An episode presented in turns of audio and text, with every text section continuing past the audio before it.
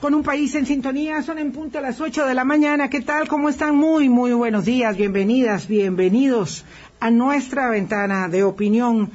Inicio de semana, evidentemente con un, digamos, reinicio de campaña electoral. Toma eh, mucha fuerza eh, para la segunda ronda eh, la gira las giras de los candidatos presidenciales, los eh, debates que en torno a esas actividades eh, donde lo que se diga, por supuesto, es parte eh, del mensaje, tiene que ver con el debate permanente, con la comunicación, la interacción entre los equipos de campaña, sus públicos y todos los demás, porque los públicos somos todos.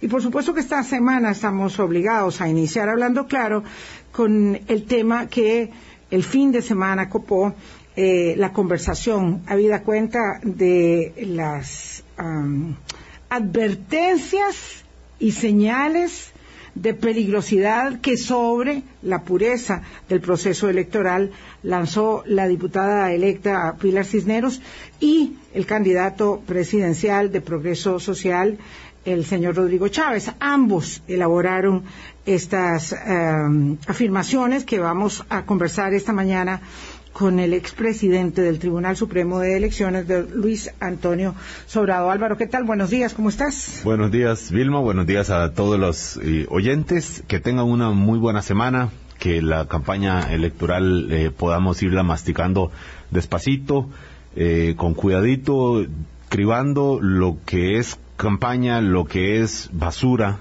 lo que es fondo lo que es competencia entre los dos bandos que están planteados para la segunda ronda del 3 de abril y ciertamente con una, una digamos ya, una reactivación de las agendas de los candidatos, aunque en realidad el candidato, eh, perdón, Rodrigo Chávez no ha parado ni un minuto, ni un minuto, y sí el candidato José María Figueres, eh, pues pasó un tiempo planteando estrategia, ver cómo hace, y ahí pues ya, ya va asomando un poco la actividad. Faltan seis semanas, un mundo en la política, seis semanas es mucho, y al mismo tiempo seguro que se nos hará poco cuando estemos ya con, la papeleta con solo estos dos nombres enfrente. Uf, a mí se me ha hecho eterno y se me hará más largo todavía. No creo que se nos haga poco, de verdad.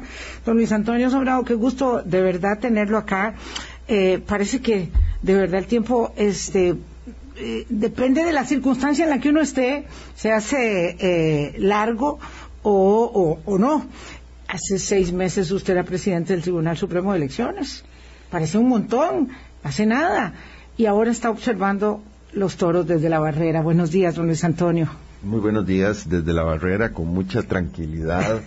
Este, y, con lo prometido es deuda. Yo le decía que mi primera entrevista ya fuera del tribunal como profesor universitario era para usted y por eso me encantó recibir la invitación para acompañarles el día de hoy. Ah, sí, aquí tienen muchos saludos. Este, nosotros somos los, los congratulados por la calidad del invitado. Claro. Así dice el doctor Urcullo y, y otras mm, comunicaciones que tengo por acá de colegas eh, y personas eh, que reconocen en Luis Antonio Sobrado eh, el, liderazgo que al frente de la institución electoral tuvo y seguirá teniendo, porque de alguna manera hay una impronta ahí que uno va construyendo camino al andar y va dejando eh, como, como, como herencia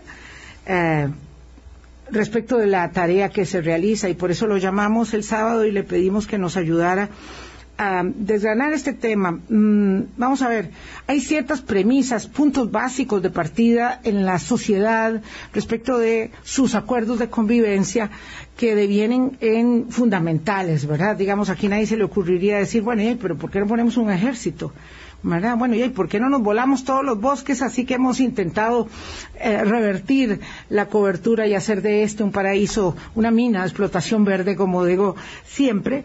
Y bueno, y una de las circunstancias eh, de esa estructuración, de ese basamento de la convivencia, es el, el, orgullo legítimo que tenemos ante el mundo, no solo con nosotros mismos, respecto de la solvencia de la institución electoral, que ha servido de parámetro para muchos otros países eh, y que al mismo tiempo se nos hace en el reconocimiento de muchos de los índices que tienen que ver con nuestro desempeño eh, democrático, don Luis Antonio. Y tal vez ese es como el punto así abierto para luego ir este, enfocándonos en lo que sorpresivamente escuchamos este fin de semana no es chauvinismo lo que usted está diciendo, es, es algo certificado. Recientemente eh, The Economist nos coloca como una de las tres democracias plenas de América Latina y los índices internacionales le agregan que tiene uno de los tribunales electorales más confiables del planeta. Y es que hay que recordar que los últimos hechos de sangre relacionados con la política eh, tenían vinculación con un fraude electoral desarrollado en el 48 que generó una guerra civil y el constituyente fue eh, muy lúcido al entender que había que construir una institucionalidad electoral fuerte e imparcial como una manera de evitar que esos hechos se volvieran a repetir. Además, eh, la, ideología democrática, los valores asociados en la a la democracia están profundamente arraigados en, la sociedad costarricense. Así que yo creo que los costarricenses no tienen que preocuparse ni un minuto sobre eh, la integridad de estas elecciones y de la correcta conducción y desenlace de la segunda vuelta, porque son más de 70 años de experiencia democrática con una institucionalidad, como decía, fuerte y neutral, pero con una serie de garantías de aseguramiento del respeto a la voluntad popular. Mm. De lo que hay que preocuparse es de ir a votar. Eh, el próximo domingo, eh, eh, primer domingo de abril. Hay que ocuparse. Claro que hay que ocuparse porque el destino de todos está pendiente y la moneda sigue en el aire. Así que los, un buen gobierno o un mal gobierno impactará la calidad de vida y, el futuro de todos nosotros, no solo de los que vamos a ir a votar. Don Luis Antonio, fue mm, muy satisfactorio que la noche del domingo electoral del 6 de febrero los resultados empezaron a salir y pusieron primero en, segunda ronda, el primer corte, eh, colocado en segunda ronda a Fabricio Alvarado, eh, y luego ya eh, pronto empezó eh, Rodrigo Chávez a escalar ahí. Obviamente en primer lugar iba ya José María Figueres, cosa que estaba por, digamos, más que prevista. Pero rápido se le dio vuelta y rápido salió Fabricio Alvarado a reconocer sin la más mínima duda a pesar de que estaba a mitad de la transmisión de los de los cortes, a pesar de que de que la ventaja digamos, no era demasiada, ¿verdad? No era una cosa aplastante en cantidad de votos. Él como que pareció mm, decir, le creo perfectamente a este tribunal. ¿Y cómo va? A pesar de algún cuestionamiento que hubo hace cuatro años en, la segunda ronda aquella, dijo, no, no, listo. Felicidades, eh, ya aquí nos quedamos. Eh, ahí va Rodrigo Chávez y José María Figueres la segunda ronda. O sea, ni siquiera hubo un ápice de duda un espacio pequeño para decir, bueno, veamos el tribunal, nada. Rápido eh, salió, salieron estos resultados, don Luis Antonio. Es de esperar eh, esa madurez de parte de los políticos costarricenses, pero también es que la historia demuestra que el costarricense castiga en las urnas al que se pelea injustamente con el Tribunal Supremo de Elecciones. Tiene un costo político muy alto, porque eh, hay una natural empatía y apoyo ciudadano al quehacer del tribunal, porque lo que hace el tribunal es, asegurar la recta expresión de la voluntad de las personas y es un país que se siente orgulloso eh, de tener un elemento distintivo, que es la renovación periódica de sus autoridades en comicios libres, desarrollados en paz y libertad, que viendo nuestro entorno no, no, no, se comparte en países muy cercanos a los nuestros. Esto que usted dice que el costarricense castiga a quien se pelee con el proceso electoral. La pregunta que uno se hace es, ¿y entonces cuál es la motivación que tiene alguna gente de obtener el favor popular con al, diciendo cosas que en realidad ese, ese pueblo castiga en la, en la urna, ¿verdad? Eh, eh, es un error. a los políticos que se dejan seducir por ello pagan caro ese, esas falsedades. Recordemos que siempre tendemos a echarle la culpa al árbitro de todo tipo de contienda, en fútbol, en política y en, y en todo lado, como una manera de poder procesar derrotas que son muy duras, me imagino que en términos personales, ¿verdad? Es un síntoma de inmadurez política, pero lo peor es un símbolo de torpeza política. Sí, yo, yo creo que no nos adelantemos, vamos a contextualizar adecuadamente el, el asunto, porque mm, esto mm, uno suele decir, esto lo sabe todo el mundo, pero no necesariamente. ¿Qué fue lo que sucedió? El sábado, el candidato Rodrigo Chávez tiene una reunión grande, muy significativa, en Chacarita de Punta Arenas. Ese es un lugar que normalmente se alquila para eventos de, este, de esta naturaleza u otros.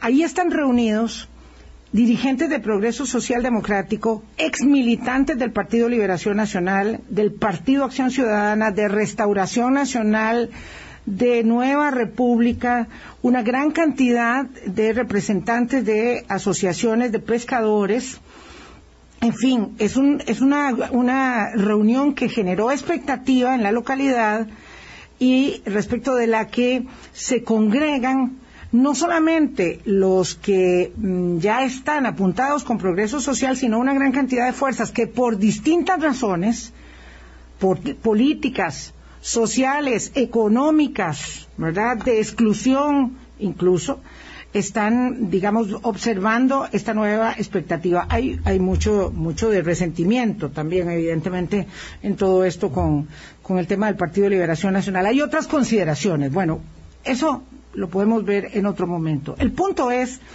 que en esa reunión, eh, don Rodrigo Chávez dice, primero, no podemos permitir que nos chorreen como si fuéramos una bolsa de chorrear café, que nos chorreen los votos que consigamos cada uno cinco o diez votos y luego no tenemos que permitir que nos chorreen. La democracia requiere esfuerzo del ciudadano. Se viene una mano peluda que está orquestando, ahí sigue la elaboración, es un video de seis minutos, que está orquestando lo que va a pasar eh, en la segunda ronda, o lo que quieren que pase. Y doña Pilar Cisneros dice, que eso es lo que se viralizó, esto no está ganado. Tenemos al frente un enemigo poderoso con una estructura sólida capaz de hacer chorreo de votos para quitarnos esta elección. Se refiere evidentemente al 3 de abril eh, y esto pues genera una gran reacción. Eh, esto usted dice, don Luis Antonio, que es torpeza política, pero esto es digamos, en el discurso político, y usted tiene mucha experiencia en ello, el discurso político, todo esto está, digamos, a la luz de un discurso que se va aderezando, que va incrementando la emoción de un público que está cautivo alrededor de unas propuestas, de una ilusión y una esperanza, y que además le dice, entre todo lo que va a cambiar el país a partir de esa nueva administración eventual o supuesta, eh, pónganse atención y pónganse en guardia porque esto no está ganado y cada uno de ustedes tiene que ir a cuidar votos porque nos van a chorrear los votos. Esto es muy peligroso. No es solamente una, un chascarrillo, don Luis Antonio. Bueno, yo, yo, yo no me voy a referir a declaraciones puntuales de políticos. Lo que sí es cierto, lo que sí es cierto, es que eh, ese tipo de manifestaciones que se han dado en otros momentos históricos tienen este poco eco, muy poco eco en la conciencia colectiva. De hecho, el Tribunal Supremo de Elecciones tiene índices de aprobación este, altos eh, que no han sido eh, afectados cuando, cuando algún político utiliza como herramienta el cuestionamiento injustificado del árbitro de la contienda. Lo que, lo que sí es cierto es que programas como estos son muy valiosos para recordarle a la gente que puede estar tranquila, que su voto no solo contará, sino que será leído con absoluto respeto y, y, apego a la verdad por parte del Tribunal Supremo de Elecciones. Pero entendamos, no es solo eh, cinco magistrados que están sentados y trabajando en ello, sino también de toda una estructura de miles y decenas de miles de personas en donde se blinda la manifestación de la voluntad popular como siempre ha sido. Y es que recordemos que solo en el periodo en el que yo estuve en el tribunal, transicionaron en el, en el poder tres partidos, tres partidos, la unidad, Liberación y el Partido Acción Ciudadana. Y de la misma manera en que el Partido Acción Ciudadana triunfó en la presidencia dos veces, está desaparecido políticamente, sin diputados en la Asamblea Legislativa, sin contribución del Estado. Esto, esto es la mejor evidencia de que tenemos un tribunal y una estructura muy sólida y muy amplia detrás de los magistrados que hace imposible la afectación de la voluntad popular expresada en las urnas. Y, repito, eh, este tipo de declaraciones efectistas que los políticos a veces hacen, eh, la, práctica ha demostrado que es, es, acogida por muy pocos y que tarde o temprano es cobrada en las urnas por parte de la ciudadanía. Son, son, son leyendas, eh, teorías de la conspiración que dichosamente nadie cree, repito, porque tenemos una tradición de 70 años de respeto y apego a la democracia. Hay que decir que después eh, doña Pilar Cisneros da unas declaraciones que dice que se equivocó al mencionar al Tribunal Supremo de Elecciones, que se refería a la elección interna que tuvo el PLN hace cuatro años y medio, eh, donde ciertamente hubo acusaciones o hubo sospechas de, de, de algunos de los, de los contendores de que no había... Ya Figueres señaló a la tendencia de Antonio Álvarez de Santi por un supuesto chorreo de votos en la elección interna del PLN en 2017. Y entonces dice doña Pilar que se refería a eso.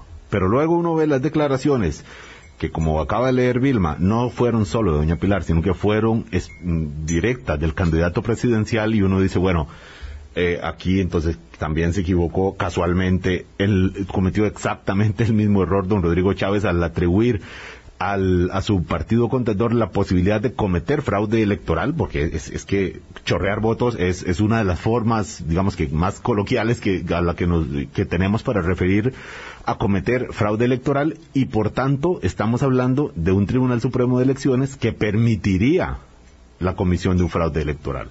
Entonces, claro, siempre em, como no sé si tal vez doña Pilar Cisneros alguien le dijo, mire, esto no es estratégico, no es bueno, o si ella, pues, de manera genuina se dio cuenta del error de mencionar el Tribunal Supremo de Elecciones, pero ahí están las declaraciones del candidato presidencial exactamente en la misma línea, ¿verdad, Vilma? En la misma línea, en el mismo momentum, porque yo creo que ahí evidentemente había mucha, mucha adrenalina. Eh, lo que pasa es que el político, ¿verdad? Y don Luis Antonio, usted que no quiere hacer una referencia particularizada, el político, digamos, en general, sobre todo aquel que quiere eh, Em, encarnarse en líder de una sociedad, tiene una enorme responsabilidad.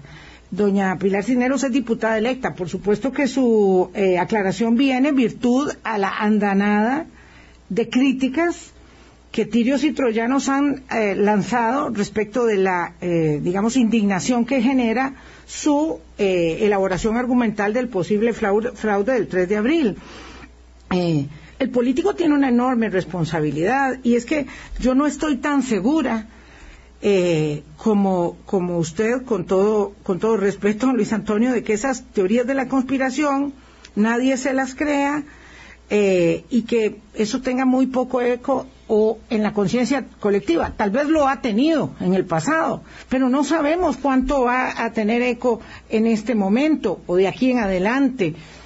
Eh, estableciendo que hay tanto, tanta malestar, tanta irritación y obviamente tanto desconocimiento, porque hay una enorme cantidad de gente que reclama eh, esa ah, vulneración supuesta de los votos a lo interno de la Convención de Liberación Nacional, cosa que se ha reclamado en el PAC, en el PUS, en todo lado, ¿verdad? Cuando son los partidos que hacen actividades internas partidarias. En los otros partidos, pues se escoge a dedo quién va a ser el candidato. Entonces, eso hace que la gente desconozca primero que el tribunal no participa en los procesos internos de los partidos políticos y segundo, que hay un momento donde la gente ya eh, es, digamos, capaz de creer, y yo lo veo aquí, hay mucha gente que habla bien del tribunal y hay otros que dicen, ah, quién sabe, a lo mejor ya están apuntados en la misma y ya ahora no puede uno creer en nadie, en nada tampoco. Entonces es muy peligroso coincido totalmente con usted que es irresponsable lanzar este, acusaciones que sin ningún fundamento este, eh, afecten la credibilidad del tribunal, la bien ganada credibilidad. En eso estoy de acuerdo. Y también es cierto de que hay gente incauta que se puede creer este tipo de cosas. Bueno, si hay gente que cree que las vacunas no sirven para nada y otros que defienden que la Tierra es plana. Lo que quiero decir es que en las mayorías, en las mayorías, el prestigio de la institución es sólido. Y además, justamente la reacción cuando se dan este tipo de circunstancias eh, apuntan lo que digo yo de cómo este, los sectores lúcidos de la sociedad costarricense eh, le dice a los políticos, bueno, diriman ustedes esta elección, a ustedes les toca convencer a la ciudadanía, pero no se vale hacerlo creando una injustificada desconfianza. A eso me refiero, el, hay un, blindaje democrático que es el que nos sostiene en un contexto de una América Latina con eh, gobiernos autoritarios, con gobiernos populistas, y, por eso creo yo que a pesar de la irresponsabilidad que pueda significar eh, estar jugando con fuego, porque es eso jugar con fuego, eh, la, la, la reacción de esos sectores y la existencia de programas como estos eh, demuestran que la sociedad y la democracia se defienden. Don Luis Antonio Sobrado fue presidente hasta hace muy poco del Tribunal Supremo de Elecciones, conoce por tanto, eh, como pocos, cómo es que se hace y se dilucida un proceso electoral. Y usted dice que es imposible afectar la voluntad popular en las urnas. Entonces, después de la pausa, le vamos a pedir que explique por qué. ¿Por qué es imposible desde el punto de vista técnico y operativo de una elección? ¿Por qué es imposible violentar la voluntad eh, expresada en las urnas? Ya volvemos. Colombia minutos de la mañana. Don Luis Antonio Sobrado, expresidente del Tribunal Supremo de Elecciones, nos acompaña esta mañana. ¿Por qué? Tenemos el tema, eh, ¿por qué traemos el tema a la mesa? No es como dice alguien aquí para intentar eh, sobredimensionarlo ni para intentar afectar ninguna divisa política, no, es que la afectación deviene de la posibilidad nada más de lanzar una duda ah, sobre personas que además tienen una enorme cantidad de dudas, inquietudes, reclamos para con las instituciones democráticas. Estamos hablando de una comunidad como Punta Arenas, tan deprimida, con tantas, con tantas eh, deudas eh, sin pagar por parte de la propia institucionalidad. Ya sabemos que la democracia no resuelve todos los problemas de la sociedad, don Luis Antonio. Eh, oyen en un lugar donde hay música y enardecimiento, digamos, de los, de los ánimos, oyen que se va a burlar el proceso electoral, que se podrían robar las elecciones del 3 de abril y cuánta de esa gente, esa nuestra preocupación, lo creen. Entonces, don Luis Antonio, desde su experiencia, ¿por qué es imposible, usted usó la palabra imposible, afectar la voluntad popular expresada en las urnas? O como dice una oyente aquí, muy estimado, ¿por qué no nos explica si los fiscales son capaces en efecto de cuidar los votos y de dónde son esos fiscales y de dónde viene esa protección de la voluntad que cada uno de nosotros expresa en las urnas. Eh, muchas gracias por, darme esta oportunidad. Yo creo que lo, la, la mejor manera de, llevar tranquilidad a la ciudadanía de que se va a respetar su decisión mayoritaria el primer domingo de abril es justamente explicarle las garantías que tiene eh, eh, su voto. Eh, creo que lo, fundamental, obviamente, habría que empezar por el, aseguramiento de la libertad electoral que da la secrecía. Se vota en secreto y, por tanto, podemos estar seguros que nuestra decisión eh, está protegida por ese mecanismo que nos permite este, hacerlo en plena libertad y solo atendiendo a nuestra conciencia. Y el segundo elemento, que es también clave, es el hecho de que el, acto de votación está eh, rodeado de muchas miradas y de muchos controles. Eh, en primer lugar, el, proceso electoral costarricense, como un proceso electoral democrático, es un proceso ciudadanizado. Está en manos de la propia ciudadanía. Esto nos lleva a explicar que las juntas receptoras de votos están integradas con criterios de pluralidad política. Todos los partidos que intervinieron en la primera vuelta tuvieron la posibilidad de designar las personas que llevarían a ese lugar y el nombramiento de estos miembros de mesa se prorroga de pleno derecho para la segunda vuelta. La misma diversidad política que tuvimos en las mesas en el primer domingo de febrero la tendremos el primer domingo. O sea, podrían participar fiscales, eh, perdón, miembros de mesa del partido Unidad. No, no, es que pueden participar, es que están obligados a participar y el miembro de mesa que no asista puede ser inclusive ser conducido con auxilio de la fuerza pública y sancionado con una multa que prevé el Código Electoral. Es decir, la misma estructura que manejó el acto de votación el primero de primer domingo de febrero lo hará el primer domingo. Qué interesante eso. ¿Cuántos de ustedes no lo sabían? No, perdone, Álvaro, discúlpeme.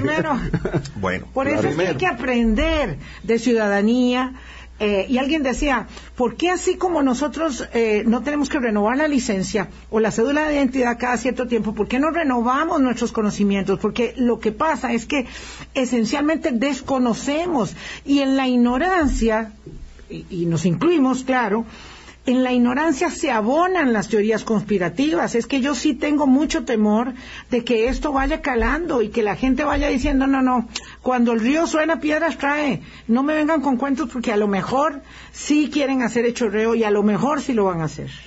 Bueno, eh, yo creo que la mejor manera de desmontar toda forma de fanatismo es con la verdad y con la información. Y con la información. Eh, ese es un primer elemento, es decir, las mismas garantías de pluralidad que garantizaron la, elección en febrero van a estar presentes en abril. Pero también las credenciales de los fiscales partidarios se mantienen. La misma capacidad fiscalizadora de todos los partidos va a estar presente. Obviamente va a haber más interés de los partidos que pasan a segunda vuelta de estar presentes en las Pero entonces, ojo ahí, digamos que el Partido Progreso Social no tenía fiscales en todas las mesas en todo el país, ¿verdad? Porque digamos, ahora ya sabemos que no tiene ni auxiliares de contabilidad contratados para poder dar los reportes mes a mes al Tribunal Supremo de Elecciones y ahí está con un o eso dicen, o eso dicen. Bueno, eso dicen, exactamente. Pero digamos que no tienen fiscales en todo el país. Hay fiscales eh, de la, de la unidad, del PAC, de restauración, de Frente Amplio, de Nueva República, de Progreso Social Liberal. Es que ojos avisores hay un montón. Y bueno, y si eso no fuera suficiente, hay que recordar que estando yo en el tribunal, insistí y logramos establecer un cuerpo de auxiliares electorales. Esto significa que gracias a, esa iniciativa y lo que se consolidó después, el tribunal tiene a dos personas que son imparciales, que trabajan bajo el alero del tribunal en cada una de las juntas receptoras de votos. Si ya no fuera suficiente la pluralidad de la junta, si ya no fuera suficiente con la capacidad de fiscalización que se mantiene intacta, el tribunal tiene a dos personas imparciales eh, asentadas eh, durante las 12 horas de funcionamiento de la misma y al cierre de las votaciones. Eh, esto significa que aún en el remoto caso de que no llegaran los miembros de la Junta Receptora de Votos, esta funcionará, en este caso, comandada por los auxiliares electorales. Entonces, fíjense, las elecciones en América Latina están diseñadas desde la desconfianza. por, por, una historia, digamos, de muy lenta y compleja afirmación democrática. Entonces, el secreto es miradas cruzadas miradas interesadas de los partidos que se controlan entre sí, pero también controles específicos del Tribunal Supremo de Elecciones que eh, vio, vio con preocupación el, debilitamiento del músculo de los partidos para ejercer una intensa fiscalización, como era en épocas del bipartidismo esto lo ha llevado a, tener un plan B, una garantía adicional, que es tener dos pares de ojos en cada junta receptora de votos. pero además es que tenemos al Cuerpo Nacional de Delegados con mil personas dando vueltas por todo el país y protegiendo al ciudadano. Tenemos encargados de centros de votación, también designados por el tribunal. Tenemos asesores asentados en todos los eh, cantones del país. Ojo que sigo hablando de tenemos, me cuesta aceptar que no estoy como país, tenemos como país, muy bien, muy bien. así que, así que, mm, mire, además algo muy importante, se cierra la votación, se hace el escrutinio provisional ante las juntas receptoras de votos. Los fiscales partidarios se llevan una certificación del resultado, es decir, cada partido puede recopilar y hacer una totalización paralela para que esté seguro que el resultado que está anunciando el tribunal es exactamente el mismo que se produjo en las juntas receptoras de votos. esa capacidad que da el sistema de que al final de la elección cada partido tenga el resultado de las juntas es un mecanismo de control también sobre el quehacer de las juntas receptoras de votos eh, además de que las, eh, eh, certificados del resultado se cuelgan en la página web del Tribunal Supremo de Elecciones para una fiscalización ciudadana. Eh, cuénteme, ¿dónde hay una posibilidad de delincuencia electoral frente a ello? Podrán haber errores, pero cuando hablamos de chorreo y de fraude, estamos diciendo de que hay alguien capaz de hacer una maniobra en virtud de la cual gana el candidato A y y se le reconoce el triunfo a B. A B Eso no es posible. Vamos a ver, aquí hay alguien que va, ¿verdad? Este, más allá, dice, bueno, vamos a ver, ¿y qué pasa? Porque eso ya lo vi ayer también en, nuestra, en nuestras redes. ¿Y qué pasa después de que esas, esos votos llegan al tribunal? Dice alguien, ah, es que a mí me preocupa porque ahí es donde seguro se produce eh, la, la, la anomalía. Me refiero entonces a fiscales dentro del propio tribunal en sus sistemas de información y cómputo. Oiga, es que, es que de verdad, si uno quiere creer, y yo, yo creo que hay ese sesgo, usted lo dijo muy bien con el tema de las vacunas. Si yo ya estoy convencida de que hay algo extraño, tendencioso o articulado en una vacuna experimental que me pueden poner para leerme eh, con un chip mis deseos o necesidades más profundas, yo no me voy a convencer. Y hay un grupo de personas, debe ser eh, menor, pero es un grupo, por eso es muy peligroso los mensajes que se lanzan que dicen, mm, algo puede estar ocurriendo en términos de la pureza del sufragio y si no es allá en la junta receptora, y si no se pudo mientras venía caminando en carro, lancha, avión o donde sea, tal vez se puede adentro del tribunal, don Luis Antonio. Eh, justamente donde los votos están más seguros. Cuando ya ingresan a la institución, eh, están resguardados, eh, las tulas están marchamadas, es decir, hay un sello que garantiza que no han sido abiertas. Cuando se abre el material electoral, se hace ante cinco mesas, cinco mesas comandadas por un magistrado, por un magistrado, por eh, unos 15 funcionarios de apoyo del propio Tribunal Supremo de Elecciones y aquí sí fiscalización de los dos partidos que quedan en la disputa. Eh, en todo caso, se pueden designar nuevos fiscales de escrutinio en caso de que no se hayan tenido suficientes en primera vuelta. Está asegurado que los dos partidos que pasaron a la segunda vuelta pueden tener un fiscal en cada una de las cinco mesas de escrutinio. Pero además recordemos, el propio partido tiene el resultado provisional de las mesas. Está presente cuando se abre el material electoral. Se hace además en presencia de esa enorme cantidad de personas, las mesas de escrutinio tienen cámaras donde se filma la operación de escrutinio. Bueno, aquello parece un arqueo bancario. Eh, eh, a ese nivel de rigor eh, llevamos las cosas. Además, recordemos que en la mayoría de países del mundo el escrutinio en mesa es de escrutinio definitivo. En cambio, aquí hay un recuento de votos un recuento voto a voto. Por eso es tanto tiempo entre la primera y la segunda ronda, dos meses que es una eternidad y no, hay ningún país que tenga tanto tiempo. Y además escuchándolo yo, don Antonio, de ahí entonces mi tesis eh, de que hay que quitar ese escrutinio porque ya es muy obsoleto, y yo creo que me queman viva eh, en la plaza de, la artillería que nadie sabe cuál es, pero yo nosotros sí sabemos cuál es, que es donde está el Banco Central. Ahí no nos me quemarían a mí viva porque porque dígame, este es que eso ya ni siquiera tiene sentido, pero pero escuchando cómo desconfiamos unos de los otros, ya no se puede quitar el escrutinio. Ve usted que además con sabiduría eh, el, tribunal estableció una serie de parámetros de cuándo es que la mesa se recuenta ante, ante las autoridades del tribunal y cuándo bastan la certificación. Y una de las causales de recuento general es cuando entre el primero y el segundo lugar hay un 2% menos o entre el segundo y el tercero. En esta elección hubo menos de un 2% entre el segundo y el tercero. Están haciendo Por eso están contando voto a voto la papeleta presidencial. Y eso que, como decía Álvaro, don Fabricio aceptó el resultado, digamos, sin ningún problema.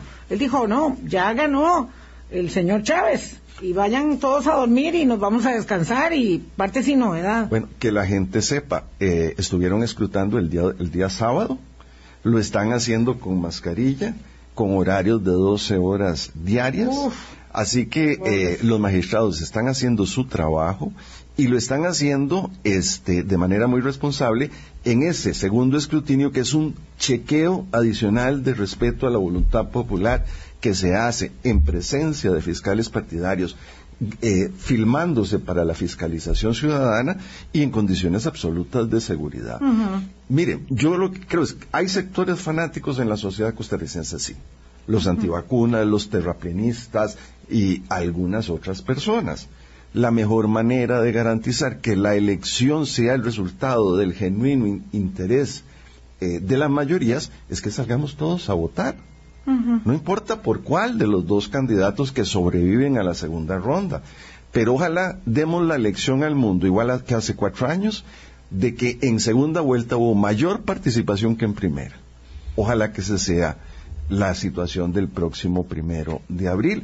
Además, nos quedó claro que la, ir a las urnas no crea riesgos adicionales de salud pública. Pero normalmente la, el abstencionismo aumenta en las segundas rondas. Salvo en el 2018. Claro. Yo quisiera que el 2022 fuera igual que el 2018 en el sentido de que hay mayor que hubiera mayor participación en segunda vuelta. Ando un domingo de resurrección. Y era domingo de resurrección. Buen punto. Sí, pero qué jodido, qué jodido, perdón, esto es una expresión muy coloquial. Qué fregado, ¿verdad? Cuando, cuando em, la participación suele aumentar virtud a un grado mayor de polarización. Le acaba de pasar a Chile en la segunda ronda también.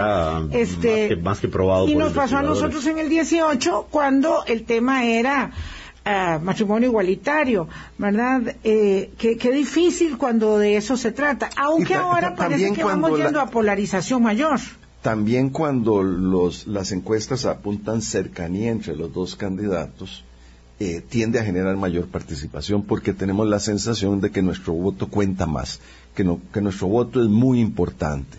En cambio, cuando el asunto está definido, como cuando Johnny se retiró. 2014. Eh, mm, era muy aburrido. Votar no tenía ningún sentido porque era, crónica, no diría de una muerte, pero sí de un resultado, anunciado. Claro. claro, Eso, eso desmotivó muchísimo, no solo a los liberacionistas, sino al conjunto de los votantes. Yo, yo siempre eh, este, le he reclamado eso a don Johnny Araya y aquí eh, en el micrófono también, decir no le vamos a poder perdonar como ciudadanos que nos haya hecho eso porque no importa por cuál partido íbamos a votar, nos dejó, nos dejó guindando, nos dejó votados, y eso es muy, muy, muy triste. Amén de que la, la, Constitución prohibía la renuncia, ¿verdad? Había un deber, deber cívico ciudadano de mantenerse. Por eso, eh, por eso habló el candidato de un retiro de campaña pero que pero fue así porque era irrenunciable la condición de candidato a segunda vuelta.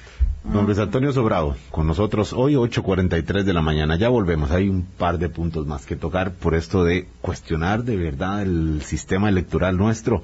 Ahora vemos algunos sectores que en otro momento han criticado defendiéndolo. Ya ahorita mencionamos cuáles. Colombia con un país en sintonía. 8.45 minutos de la mañana, don Álvaro Murillo. Sí, después de escuchar, No, después de escuchar la explicación paso a paso de por qué es imposible que haya un fraude electoral con nuestras condiciones actuales normativas eh, en, eh, del, proceso electoral eh, y fraude, chorreo de votos, que fue la frase que usaron doña Pilar Cisneros y don Rodrigo Chávez. la pregunta, don Rodrigo, perdón, don Luis Antonio Sobrado hoy acá es, aún así, ¿verdad? Hay gente mm, que no quiero culparlos, mm, porque tendrán temores, tendrán frustraciones, las razones que sean, que son un terreno apto para que estas sospechas, estos eh, señalamientos y esta, digamos, cizaña que se siembra sobre el proceso electoral, eh, encuentren un, bueno, eh, encuentren gente que, que, creen que de verdad es posible a pesar de esta explicación que usted dio.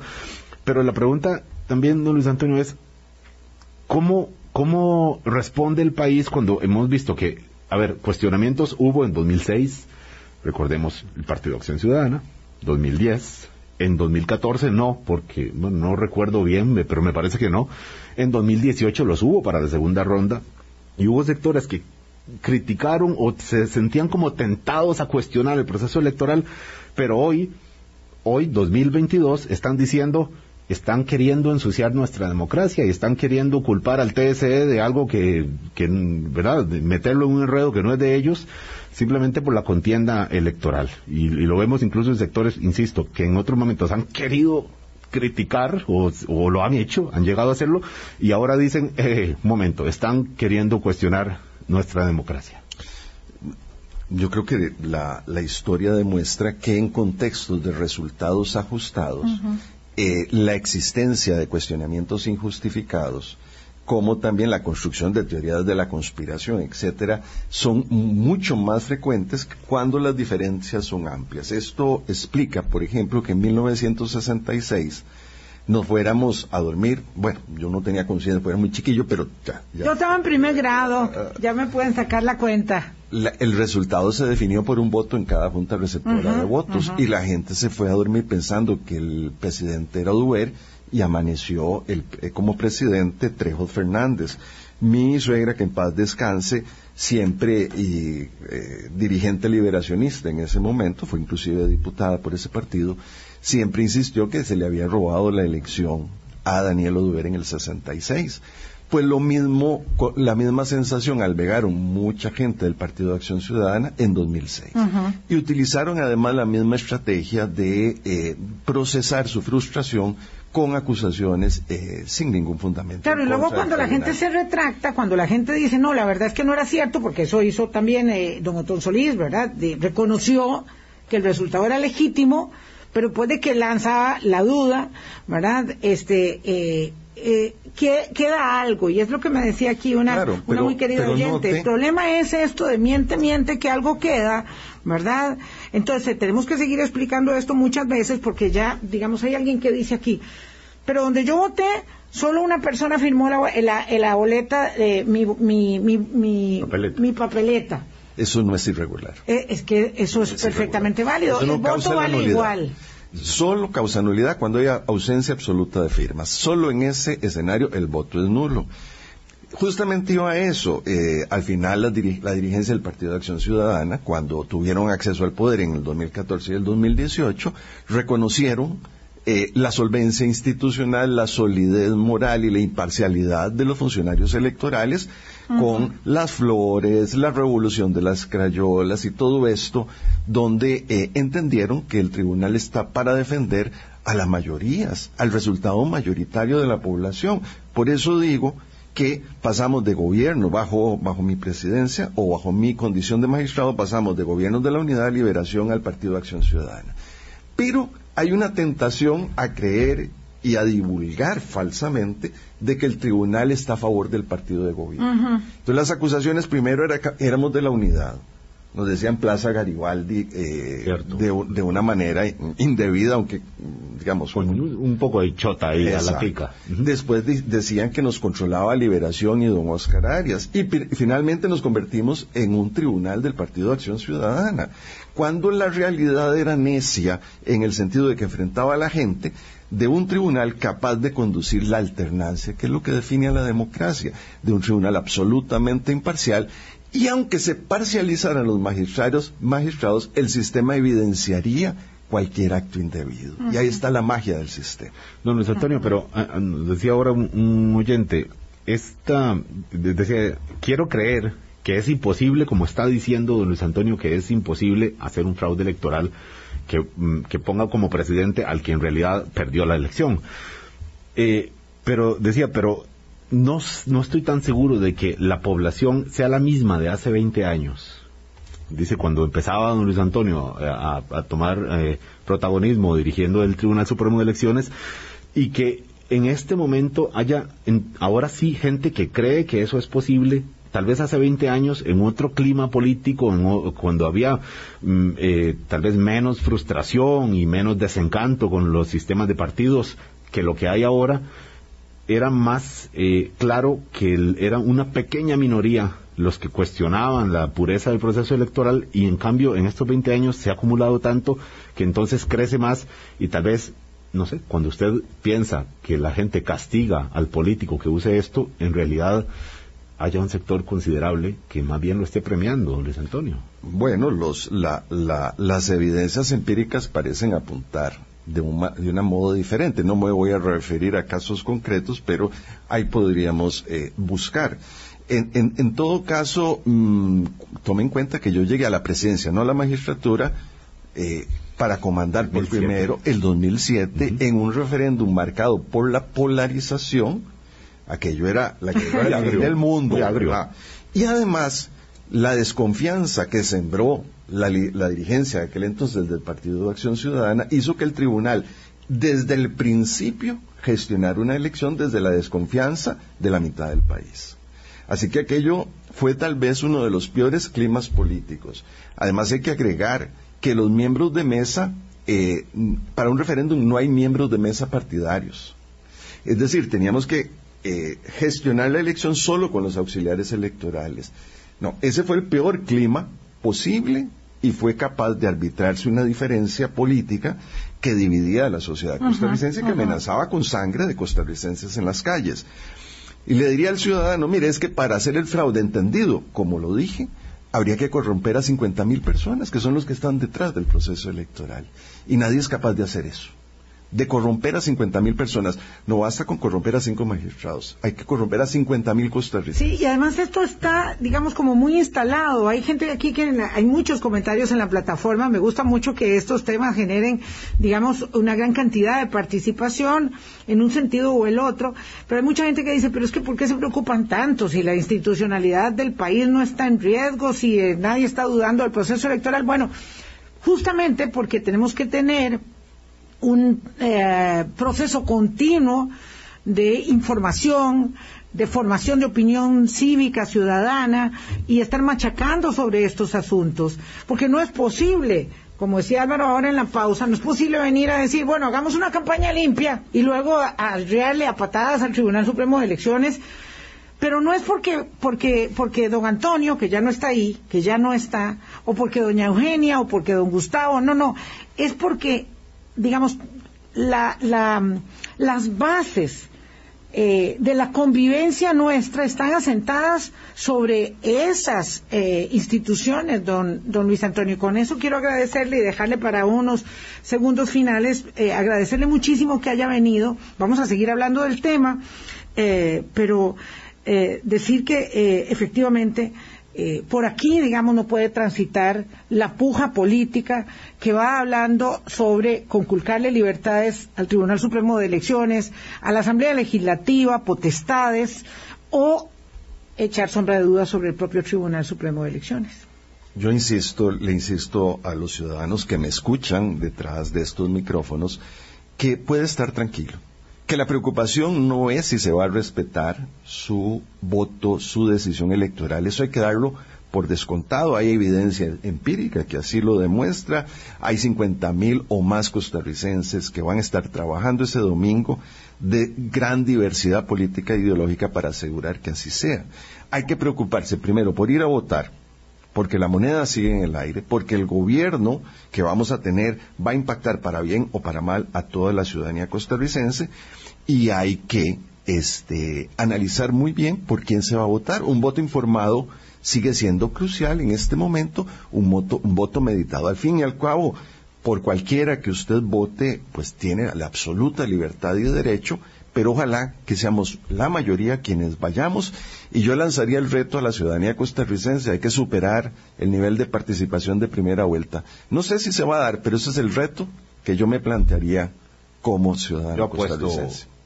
Ya puesto al otro lado. Quizás soy un poco pesimismo, pero bueno, veremos y mucho dependerá de no, pero yo también quisiera que yo también quisiera es deseo, más que es expresión de nuestro deseo exacto. exacto. exacto muchas gracias don Luis Antonio que esté muy bien aquí hay un oyente que dice es que yo todavía estoy en contra de que él se haya ido del Tribunal Supremo de Elecciones ah. aquí hay uno que está enojado con usted porque no tenía que haber renunciado no está, no, está, arrepentido de esa decisión. Para nada. Yo creo, yo creo que ese gesto fue un gesto aleccionador que ha fortalecido la confianza en el tribunal. Y de, eso me siento orgulloso, de que la gente entienda de que hay una gran cantidad de funcionarios públicos dispuestos inclusive al sacrificio personal por hacer lo correcto. Eso siempre tenemos que recordar. Además de que se le vea aliviado. Además de que se le vea aliviado. Además, eh, esa satisfacción no tiene precio. Sin la dictadura de la corbata. en democracia. Bueno, que la pasen muy bien. Hasta mañana. Gracias. Chao. Hablando claro. Hablando claro.